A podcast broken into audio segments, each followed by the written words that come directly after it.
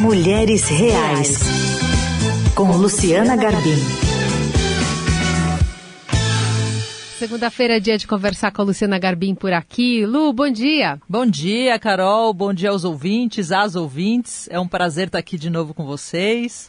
E hoje com um convidado, convidado né? especial. Um convidado especial aqui para nossa conversa o escritor e desembargador Wagner Sinelli, de Paula Freitas, do Tribunal de Justiça do Estado do Rio de Janeiro, e autor de alguns livros sobre ela e Metendo a Colher, coletânea de artigos e outros textos sobre violência contra a mulher, dando já o, o tom aqui e o tema da nossa conversa. Tudo bem, doutor? Como vai? Bom dia. Tudo bem, bom dia. Cumprimento a todas as pessoas que nos assistem. Cumprimento também a Luciana.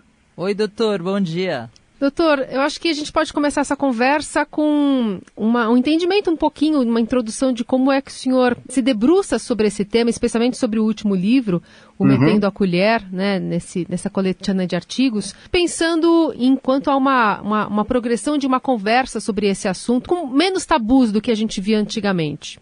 É verdade. Olha, eu, eu comecei a me interessar pelo tema porque, na minha experiência como juiz nos anos 90, eu passei a ter muito contato com essas situações, né, de, de marido agredindo a mulher, ameaçando, e depois as questões na vara de família, aquela violência de várias ordens que acabavam se revelando nos processos.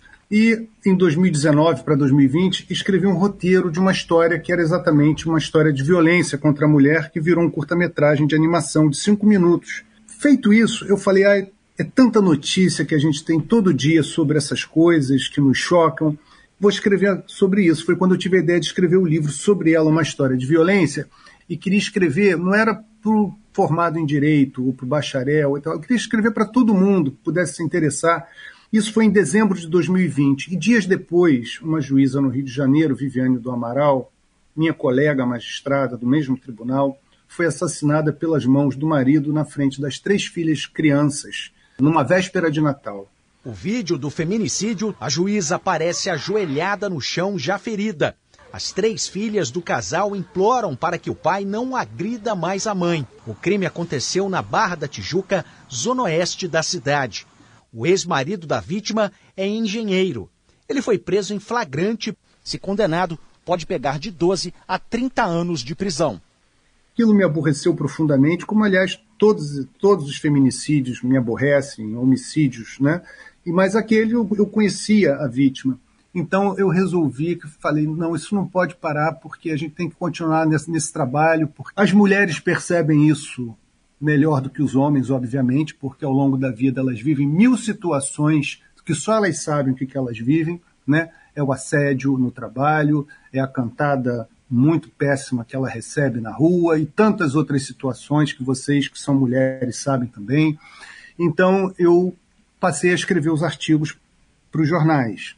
E aí fiz a coletânea dos artigos, que virou esse livro Metendo a Colher, junto com os artigos que eu escrevi e alguns outros textos. Doutor, acho que o título é muito certeiro do livro, né? Porque a gente Obrigado. vendo, a gente já imagina, já se remete a esse dito popular que existe, né? De que em briga é. de marido e mulher não se mete a colher. É um dito que está sendo revisado agora, né? O senhor acha que culturalmente a gente está avançando nesse sentido? Até porque a gente vive nesse país com tantos feminicídios, com tantas notícias aí de relações abusivas. Como que o senhor vê isso? Até com a criação né, de leis municipais, leis estaduais uhum. que obrigam, por exemplo, o síndico a denunciar quando tem algum caso né, de violência é. doméstica. O senhor acha que a gente está caminhando nessa área? Olha, eu acho que a gente está caminhando, mas é, é, é, é uma estrada muito longa. É, não, não é na minha geração que eu vou ver isso resolvido, mas eu queria ver isso melhor equacionado. Eu queria que houvesse uma redução. A gente precisa de mais, de mais empoderamento da mulher, isso vai re refletir em menos violência contra ela também. Essa é uma fórmula que não tem jeito de ser diferente.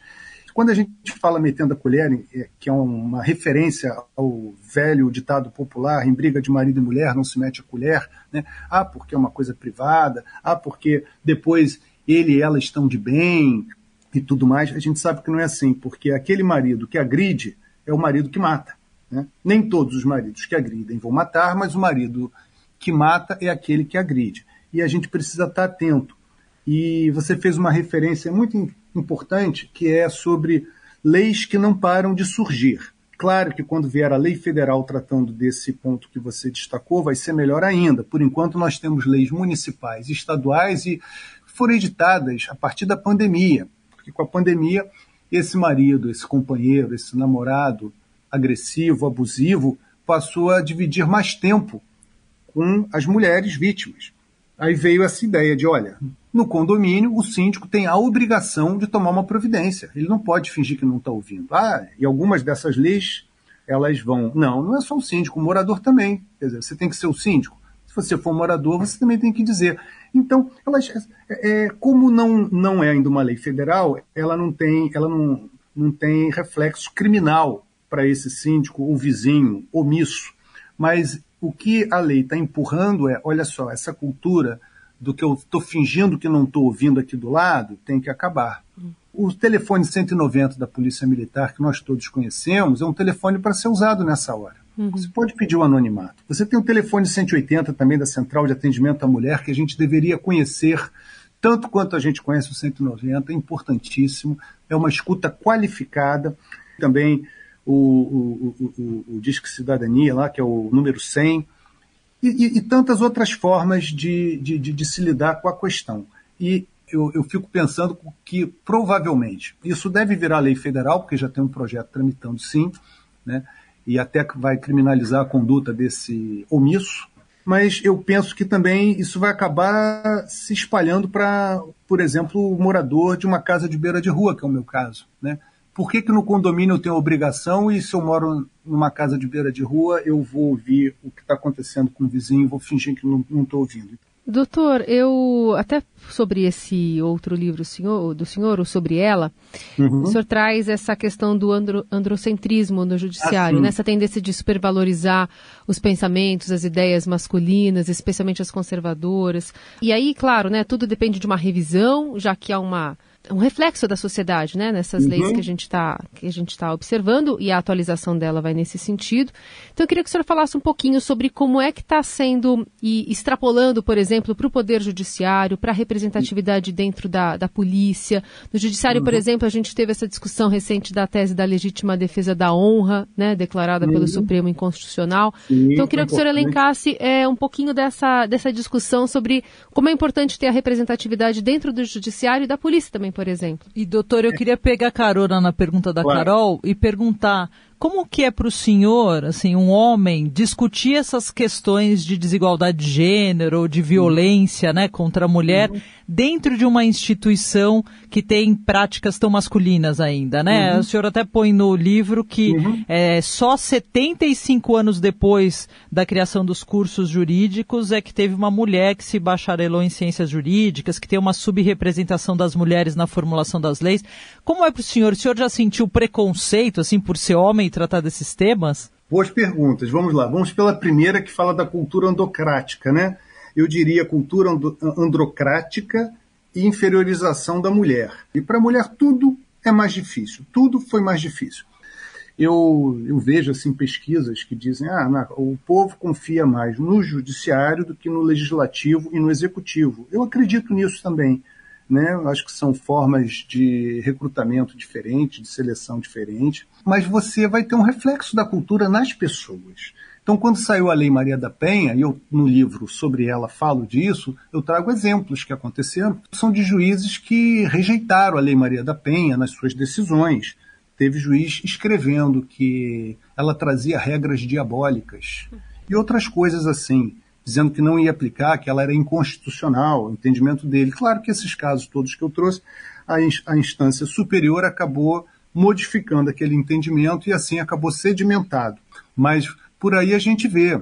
E, e, e o judiciário, como todos os outros poderes e, e as instituições, tem uma predominância de homens em relação a mulheres. A gente precisa mudar isso. O empoderamento da mulher é necessário, é fundamental. Eu não estou dizendo que a mulher empoderada está imune à violência. Ninguém está imune à violência. Alguma violência, seja ela qual for, e mesmo a violência de gênero para a mulher empoderada. Mas a, a, a chance disso acontecer é bem menor.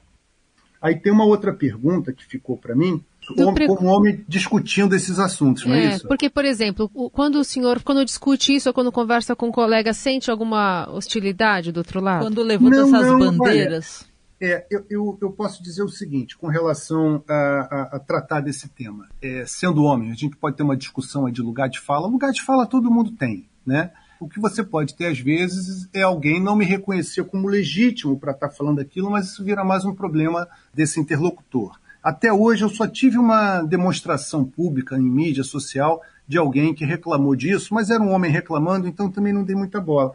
Porque, para mim, isso aqui não é uma questão do homem ou da mulher, é uma questão da sociedade. É uma luta de todos. Nós temos movimentos, por exemplo, como aquele, o He for She, né? que a Emma Watson é uma da embaixadora, ela puxa isso e tal. Eu não diria que é o He for She, é o todos por todos, todas por todas, né?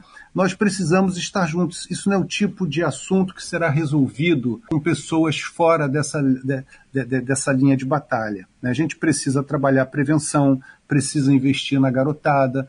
Onde está essa fábrica de homens abusadores que surgem aí? Isso está sendo criado em algum lugar, né? A gente tem tudo é multicausal, mas eu diria que há uma tendência de garotos que assistem essas realidades na sua vida, no seu cotidiano, de reproduzirem isso depois. Claro que se a pessoa fizer uma reflexão e ela chegar à conclusão que ela tem que romper com aquele ciclo da violência a qual ela foi exposta, isso é o ideal do mundo, muito bem, que ótimo. Mas muitos não conseguem romper com isso e eles reproduzem aquele comportamento que eles aprenderam na infância. E isso serve para muitas meninas que viram suas mães ou as pessoas, as mulheres próximas a si, sofrendo essas coisas e acabam tratando como natural na hora que chega a vez delas. Né? Então a gente precisa trabalhar muita prevenção, muita educação, é muita coisa ao mesmo tempo. Então a verdade é que é, esse assunto ele é um assunto antigo, presente e que vai continuar por muito tempo no futuro ainda, infelizmente, mas o que a gente puder fazer para reduzir e para conscientizar, reduzir essa violência e conscientizar as pessoas, a gente tem que fazer. Muito bem. Wagner Sinelli de Paula Freitas, escritor, desembargador do Tribunal de Justiça aqui do Estado do Rio de Janeiro, falando sobre um tema tão importante aqui e trazendo esse olhar nacional, né, sobre a questão da agressão contra a mulher, enfim, e, e como a legislação, como o judiciário, a polícia também é, interferem, né, em relação à representatividade no atendimento, na acolhida dessa, dessa mulher, da sociedade de uma maneira geral. Doutor, obrigada pela conversa, viu? Muito obrigada, doutor Wagner. Eu que agradeço a vocês. Carol, Luciana, muito obrigado e todas as pessoas que nos ouviram.